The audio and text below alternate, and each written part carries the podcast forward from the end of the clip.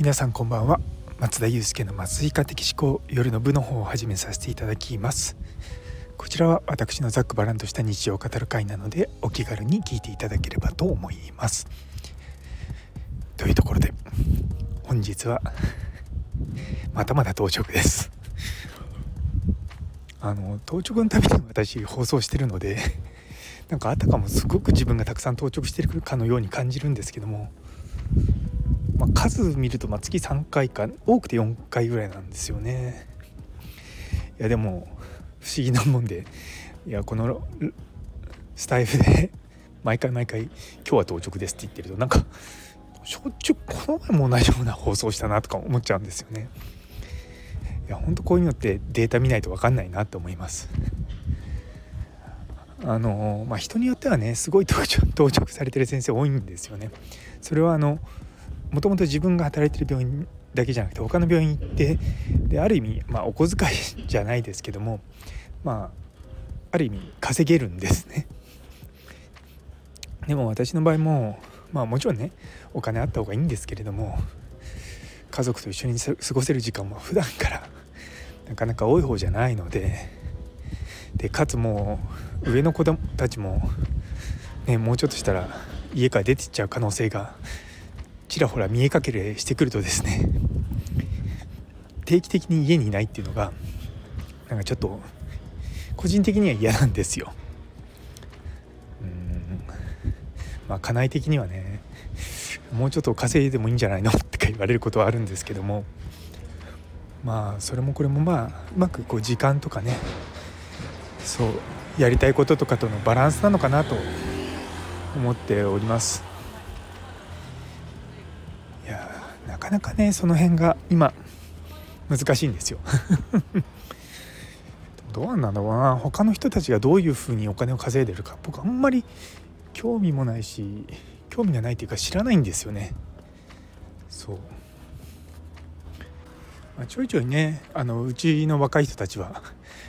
よく到着してるなと思うことはあるんですがまあ私もまあ昔はそうだったなと思って。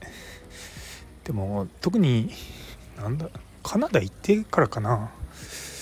家族との時間で後からお金で出して買えないじゃないですか。そこはちょっとねこう大事にしようかなというふうに思ってます、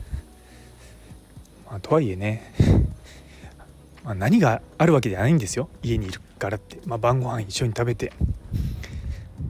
ねえ、まあ、ちょっと一緒にテレビ見て。場合によって僕早く寝ちゃうのでもう9時とかには布団に行ってしまいますがやっぱまあ同じ空間にいる何かあればこう何かできるっていうのがあるのは大事なのかなともちょっと思ってます。そう当直の時に本当に困るのがこう今すぐ何かみたいなことがに対応できないんですよねその家庭のこととか。うん、今だからこそ、まあ、子供たちもね別にお腹壊したりとか怪我したりとかもないですし家内もねそれなりに慣れてきたっていうのもあるからいいんですけれどもやっぱりちっちゃな時は大変でしたね。そうだから定期的な当直は僕してなかったんです。あと月1回の当直とかしてたんですけども。そう。でも中にはこうずっとこう定期的に毎週自分たち自分の病院でも当直するしバイトの病院でも当直するしそれだけで月8回とかやるじゃんとか思いながらでもそういった人たちもたくさんいるんですよね。維持働き方改革ね始まってどうなるんだろうってちょっと心配にはなります。まあでもね実はまあい,、まあ、いろんな抜け道じゃないですけどそういうのもなんかたくさん準備されて結局なんかうんなんか法律の合間を抜けるゲームみたいになっちゃったのがうんなんかちょっと本末転倒だなと思いつつもまあ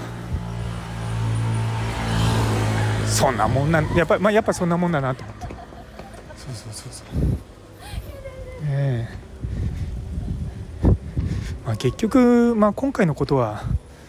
ねこう枠組みというのがしか決まんないからまあ、実質は中で頑張って働き方を良くするっていうしかないんですよね。いやいやあのー、実は今日12月23日の予約投稿を作ったんですよ。で何何の日かっていうと実は4月1日から数えてちょうど100日前なんですね。でうちの医局は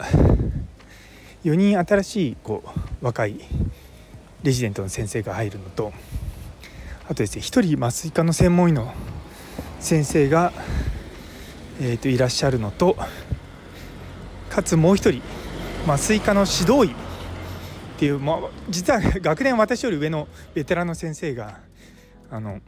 就職してくださるんですよね。いや本当にありがたくてそうやってね少しマンパワーが一気にグッと増えるので、まあ、こういったのがね来年再来年になって、まあ、拍車かかるだろうなと思うんですよ。働きやすいところに人が集まるようになってきてで人が集まるとより働きやすくなってってそのサイクルはもう目に見えてるんですよ。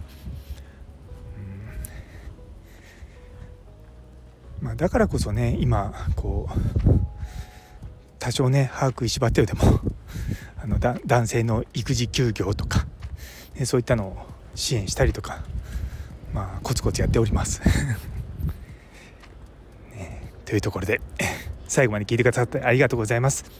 今日という一日が皆様にとって素敵な一日になりますように。それではまた明日。